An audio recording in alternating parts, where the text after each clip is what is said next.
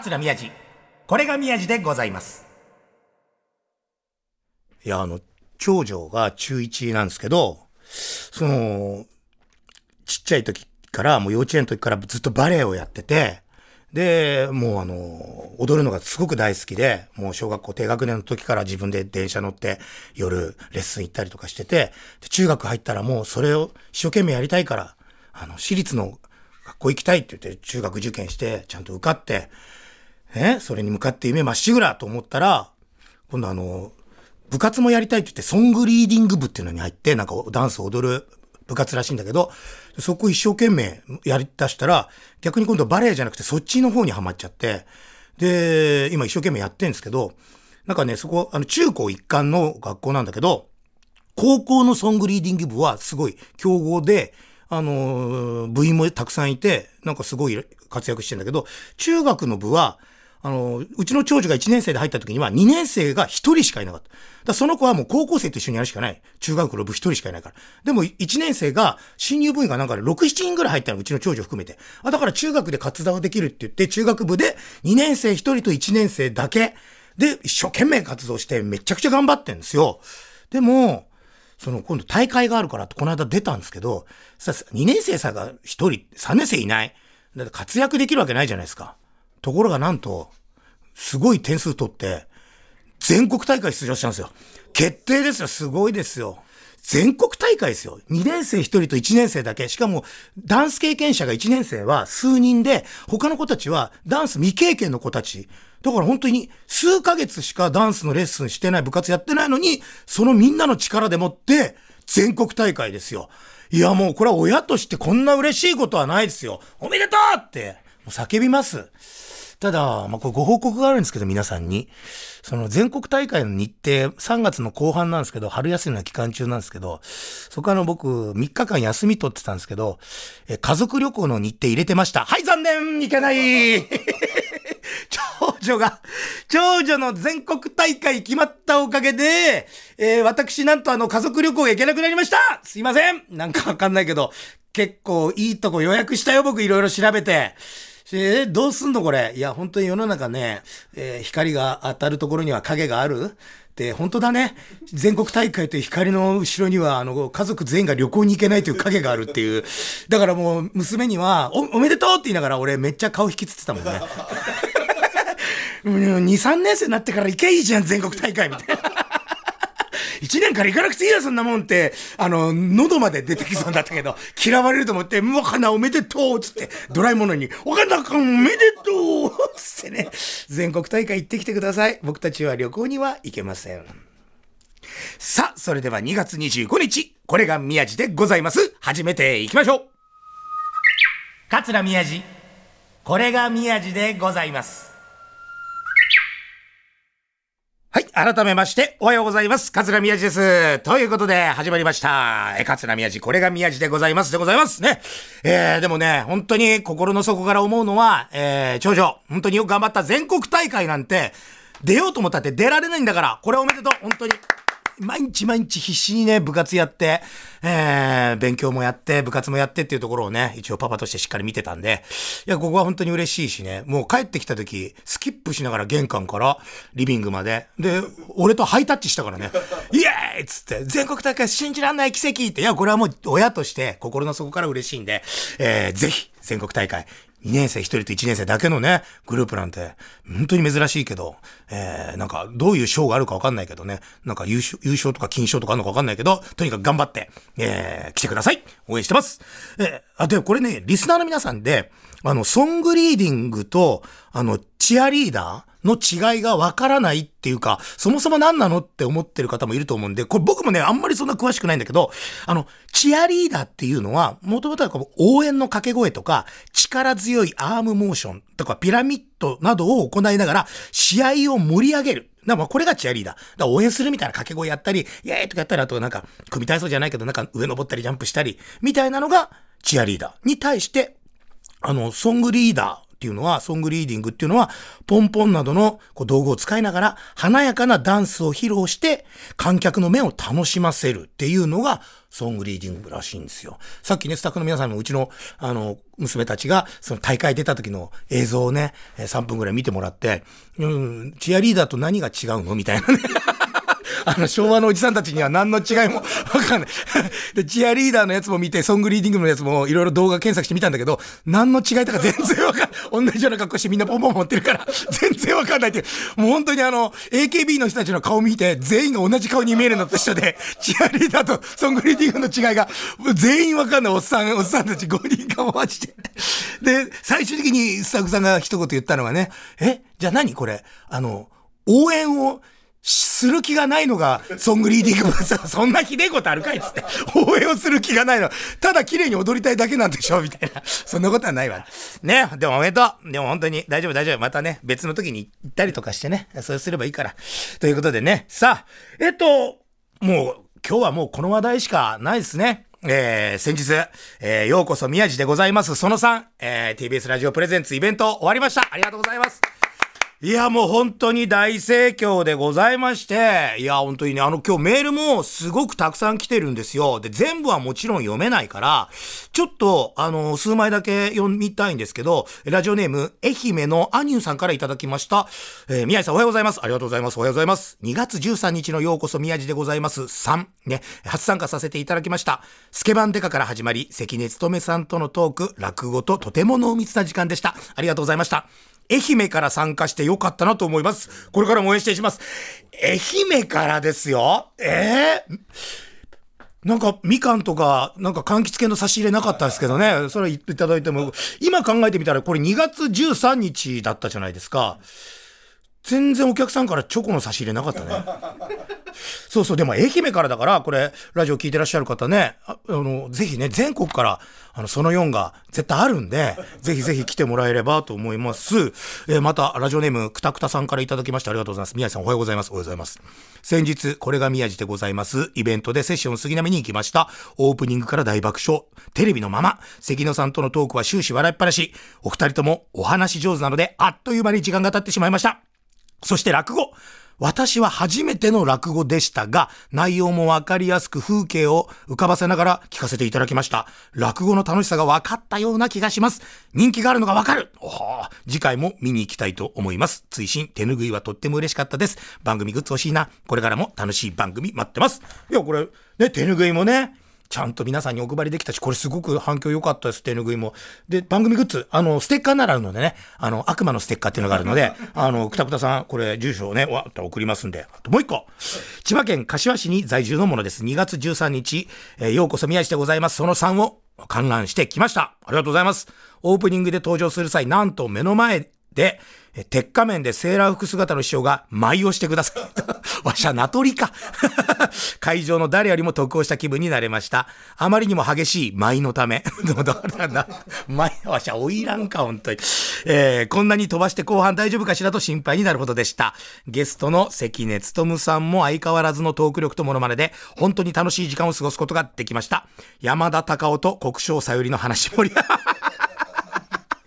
あっという間の90分プラスアルファでしたが、本当に充実していました。帰り道、あー楽しかった、とか、いやー来てよかった、と話しながら歩いているグループがいて、自分もそう思いながら、えキロに着きました。その4を楽しみにしています。素敵な時間をありがとうございました。と、皆さん本当にありがとうございます。これね、ほんとすごい数、いつも以上に反響いただいてメールたくさんあるんですけど、いや、本当にね、あの、ご来場いただいたお客様ありがとうございます。もう感謝しかないし、あの、その1、その2とやってる時にね、あの、僕のラジオ聞いてくれてる人って言ったら全然手挙げないことが多かったんだけど、もう今回は本当にほぼほぼ全員皆さんが聞いてますよって手挙げてくれて、いや、もう本当1年、2年、3年とこのラジオね、ずっと1年、2年と続けてきて、本当に良かったなと心から思う最高のイベントになりましたし、えー、スタッフの皆さんがね、いろいろ考えて、えー、じゃあ今日はセーラー服で行きましょうって言って、で、僕はじゃあなんだったらそんな、もうね、あの、おに、ちょっとやっぱこのおにゃんことかそういうのじゃなくて、鉄仮面で行きたいと、スケバンテカで行きたいって言ったら、本当に TBS のいろんな、ね、大道具さんとか小道具さんに掛け合ってくれて、鉄仮面まで用意してくれて、いや、本当にね、もう本当にお越しいただいた方にはね、感謝してます。で、この放送で、まあ、言いました、セッション杉並と会場ね、ちょっと100今よりキャパを多くしました。そしたら、その100分が、まんま、まんまなんか、余るってい う。そんな綺麗なことある？って言って、皆さんにね、頼む助けてください来てくださいで、心の底から皆さんに呼びかけ、やっぱね、本当にラジオリスナーさんっていうのは優しい。僕のあの悲痛な叫び、心の声、あれを全部やっぱ皆さん感じてくれたんでしょうね。当日、15人来てくれました。やったいや、十分だよこれ多いと思うか少ないと思うかは、勝手。もう俺からしてみたら、もうこれもう、1000人のホール埋まった感覚だもんだって。あの呼びかけで朝の5時半、15人来てくれたんですよ。僕その人たちのこと神だと思いますもん。もう大好きですよ。いや、元から買ってくれてた人はもうさらにですよ。でも当日わざわざあのラジオ聞いて、来ましたみたいな人も本当にいたんで、いや、もうなんかラジオやってよかったと思います、本当に。だからもう、本当にあれ見たら、もう、もうほぼあれはもう完売御礼ですよ、もう。客席は。いや、本当になんか、15人でしょ？もうラグビーチーム、ワンチームです。ワンチームになりました。もう、日本中が宮地のために。宮地がみんなのためにですよ、本当に。もう本当に僕たちはもう本当に いや、本当にラガーマンの気持ち分かりましたよ、もうマジで。もう俺のことは明日からイソップって呼んでいいから、マジで。いや、でも本当にね、来てくれてありがとうございました。いや、本当にあのー、リスナーの皆さん、大好きです。本当に皆さんありがとうございました。でも本当にね、そう、関根勤さんがやっぱり天才すぎて、いや、山里さんとかね、あの、南海キャンチで山里さんで前回の牧田スポーツさん、もういろいろトークさせてもらったりして、結構こう戦おうと、して僕も必死に、で、向こうも受けてくれて、こうね、殴り合いじゃないですけど、その楽しいトークのこう、う戦いみたいなのをやらせていただいてたんですけど、いや、本当に、はっきり言いますけど、あの、何もできなかった。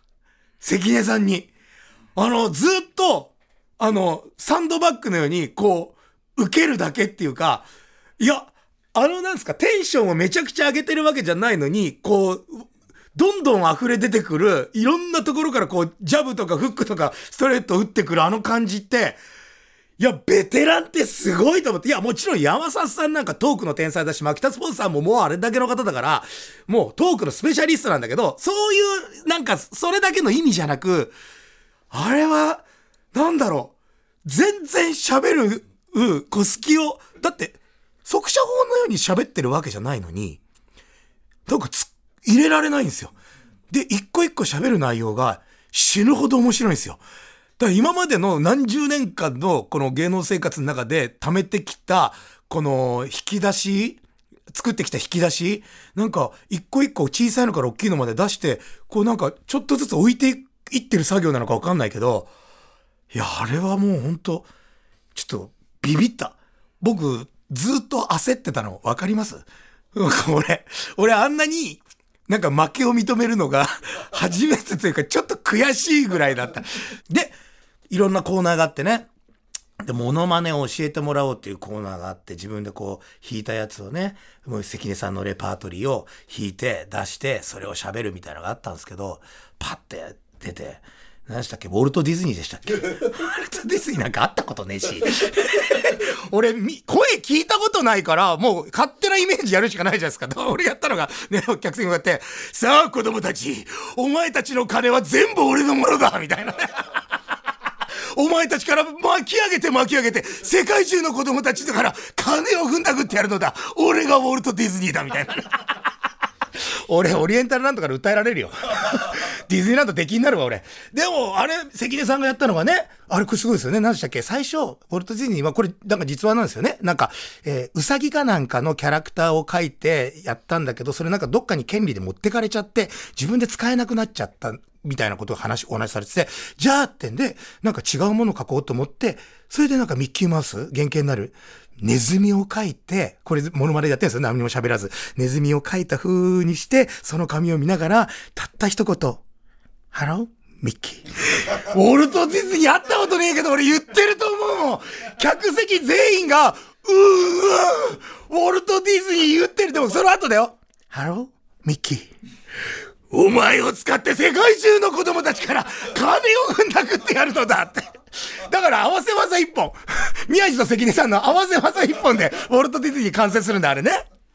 いや、あれすごかった。あと、和歌山富三郎先生。ただの怖い人。和歌山富三郎先生わかんないけど、もうすげえ、すげえなと思って。あと、誰やってましたっけ？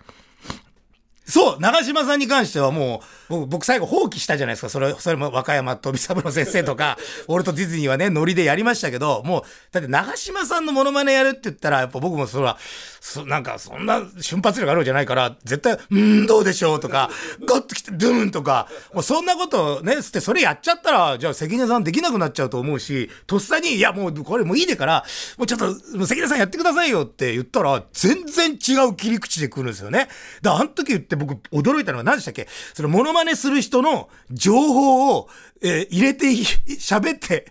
モノマネに乗せて喋っていくと、多少似てなくても、情報が入ってくるから、勝手に似てると勘違いしてくれるってすごい理論。目から鱗理論。だから何でしたっけ？あの、関根さんが言ってたの、あ中島茂さん、あの、妻の明子はですね、あの、東京オリンピックであの、日本初のコンパニオンやったんですよね？みたいな。いや、俺も似てないけど、そっちの情報が吸収されてくるから、なんか今のもどっちかとちょっと似てたんじゃないの？今。うん、妻の明子はですね、うん、東京オリンピックであの、コンパニオンやって日本初のコンパニオンでガッと来てグーンでドゥンと来たんですね。もう、どうでしょう。すごいよね。だからこれなん、なんか何でもできんじゃないかな。うん、あの、どうも、マイケル・ジョーダンです。僕は、あのー、バスケットが得意です。全然ダメだ。これ全然ダメだ。これ全然、情報が浅すぎる。情報が浅すぎる。もっとちゃんとした知らない情報、トレビアの泉じゃないとダメなんだ。いや、でもあの、モノマネに情報、知識を乗っけていくと、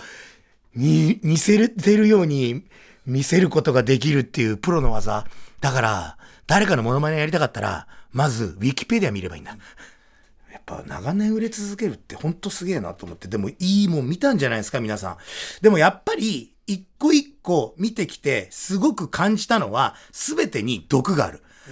あんなに優しくて素敵でいい人なんですけど、で、ずっと笑顔だし、だってもう、この間ラジオ来てくれた時からもずっと宮地君いいんだよ、大好きだよって言ってくれるし、会場入ってからもずっと優しくしてくれて、写真撮ったりとか、ずっとやってきました。でも、で、別に僕のことは多分、本当に嫌いじゃなく、なんか、あの、宮地君頑張ってって思ってくれてると思うんですけど、ちょっとそうじゃない人に対したりとか、モノマネやる人に対して、結構、毒ありますよね。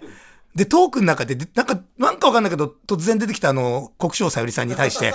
これちょっと言えないけど、やっぱこれ皆さんね、イベント来なきゃダメ。あの、いくらラジオだからって言えないことがある。俺、関根さんがあんなに国章さんのこと言うと思わないから、俺の中で国章さゆりさんはもう、悪人だからね、もうなんか もうなんか俺、国長さんに今後会うことあったら、俺、なんかわかんないけど、いきなりメンチ切るかもしれない。おはようございます。若津のミュージですけど、国長さんなんですよね。聞いてますよ、噂は。みたいな。俺、やるかもしんないな。いやいや、本当にね。でもほら、やっぱこの、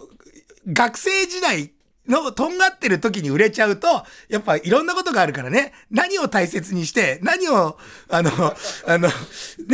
どう動けばいいのかって分かんないことありますからね。で、それで若くして売れたでおなじみの、山田隆夫さん、座布団運びでおなじみの、もうあの人はもうちびっこ大喜利から売れちゃって、そのまま、えー、何でしたっけ、あのー、グループ。あ、ズートレビ、ズートレビ。もう興味ないから名前覚える気にもならない。ずっと見てね、売れちゃってるから、もう本当に何ですか？こう、周りに対する人の気遣いが全くできない。いや、本当に。いや、マジでさ、あすごい、すごいですよね。あの人もね。だなんかわかんないけど、突然、僕振ってないんですよ。僕、焦点の話、基本 TBS ラジオさんのイベントだから、するつもりなかったのに、すごい関根さんから、なんであの山田ってやつはずっと売れてんだって これはもう言っていいよね。これまだね、ジャブですからね、聞いてる方、これイベント来たらもっとすごいことになってた。なんだかんで売れてんの、あんなやつ。あいつ大丈夫か、おい。どうだあれ、嫌なやつだよなって言われたから、はいっつっちゃったけど、誰も。でもパッと見たら、やばい、これ、日テレさんの結構偉い人、俺来てんと思うんだよな、イベント好きだからって見たら、商店のプロデューサーが座ってたんだけど、日テレの本社のね、日テレ、本社のプロデューサー座って、俺目があったんだけど、手叩いて爆笑してましたからね。山田隆夫の悪口を関根さんが延々喋ってる時に、日テレプロデューサーが手を叩きながら爆笑してるっていう、いや、最高の図図だってした、あれね。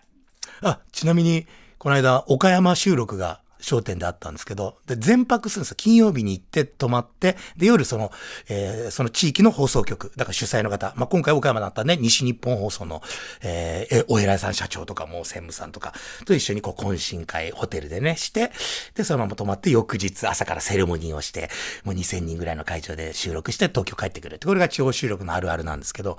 その懇親会の時に、もう夜19時ぐらいから始まりますからね、夜の懇親会。その時点で山田隆夫さん、ベロベロなんですよ。新幹線で東京から岡山来る間にね、えー、なんかわかんなかったハイボールの缶をね、6本7本飲んだらしくて、もうベロベロで会場入ってきて、プロデューサーに怒られてたよ。あの、あの年になって怒られる人いる？もうみんなでもう小泉賞とか大賞とか、また、なんなんだあの人はつって。さあ、ちょっとここで一曲聴いてもらいましょうか。ね、今日はね、えー、ちょっと時期が外れてますけど、国章さゆりお姉さんでバレンタインキッス。国章さゆり姉さんでバレンタインキッスでした。ありがとうございます。バレンタインデーキース。いいっすね。バレンタインデーキース。いや、とりあえずもリスナーの皆さんに朝5時半から僕のキッスをプレゼントさせていただきました。ハロー、ミキー。お前たちから金を、俺やばい、これ気に入っちゃったな。いや、でも国生さゆりさんもね、山田隆夫さんも本当にありがとうございます。大好きです。ね、心から。好きじゃないと言わないもんだって。嫌いな人には言えないから、やっぱ大好きなんだ、本当に。本当に。でもなんか山田隆夫さんといえば、そのホテルの懇親会で、ね、ベロベロに酔っ払って、本当にいろんな人からここと言われて、あの年で。で、最終的に懇親会終わった後、その、ホテルの、その、あの、なんですか、そのドリンクをみんながもらいに行くところ、だからカウンターみたいなところがあって、そこにもう地酒とか高級ウイスキーとかワインとかブワーって並んでるんですよ。日本放送の方々ご用意した。それをペロペロ山さんが言って、そのワインのボトルを、ね、部屋に持ってくからっつって、ダメダメダメダメっつって、全員で止めたってでもその途中で、その、あの、ホテルのね、スタッフの方々がお料理、コース料理やから出していてくれたり、あとね、お飲み物逆に持ってきてくれたりもするので、そうやってやつ、僕と太平賞とかが座ってたエンタカーと社長さんとか座ってたって、西本放送の社長さんとか、お偉いさん座ってたテーブルの担当の子が二人いて、で、一人の女の子の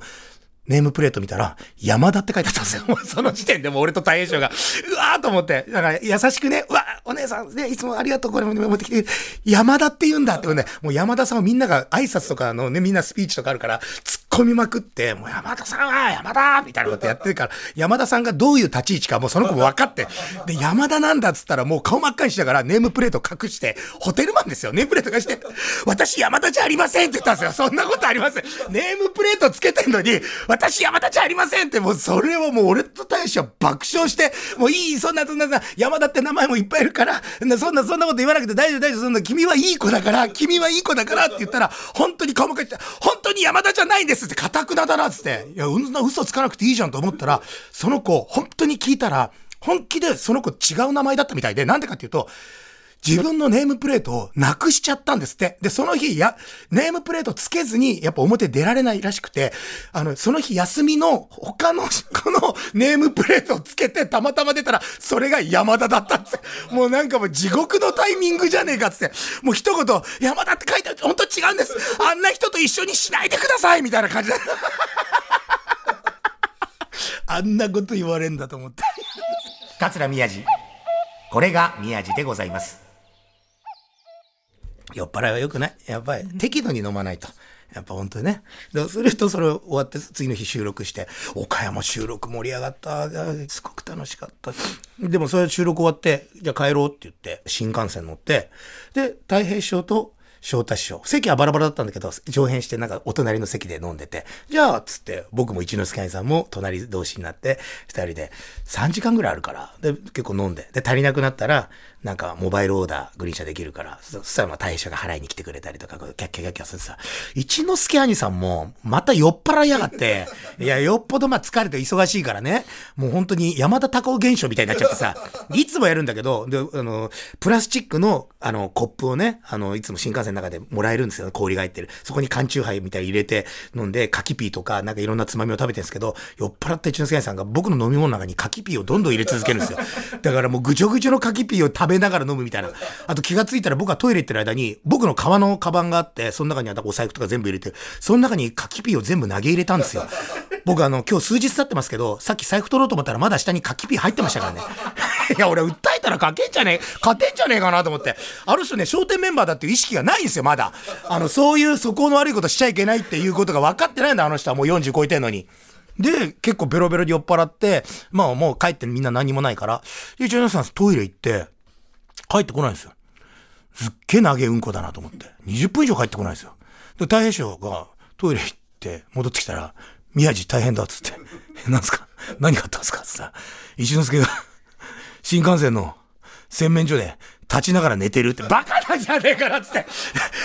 見たことあります？ベロベロに酔っ払った人が、あの、新幹線の洗面所のところで立ちながら寝て、他の人使えねえじゃねえかっつって。しかも20分以上ですよ。新幹線のグリーン車なんだから、座って寝ればいいのに、あの、まだ個室の中とかだったら、なんとなくね、寝ちゃったらわかりますが、立ちながら寝てんすよ。どんだけ器用なねんと思って逆にね。でもね、本当に、一之輔さんね、あの、働きすぎですから、疲れてるんですよ。その日もその全泊できないで、当日、朝入ってね、その岡山入ってきて、僕たちより多分眠れてないので、本当お疲れだと思いますから、皆さんね、あの、一之輔兄さんを街で見かけたら、とても優しくしてあげてください。ね、一之輔兄さん、愛してるよ。ね、この後、サンデーフリッカーズなんだよね。一之輔兄貴、バレンタインキス。さあ、番組ではあなたからのメッセージをお待ちしております。アドレスは、みやじ 905-tbs.co.jp miyaji905-tbs.co.jp メッセージを紹介させていただいた方には、春の足音が聞こえる宮地ステッカーを差し上げます。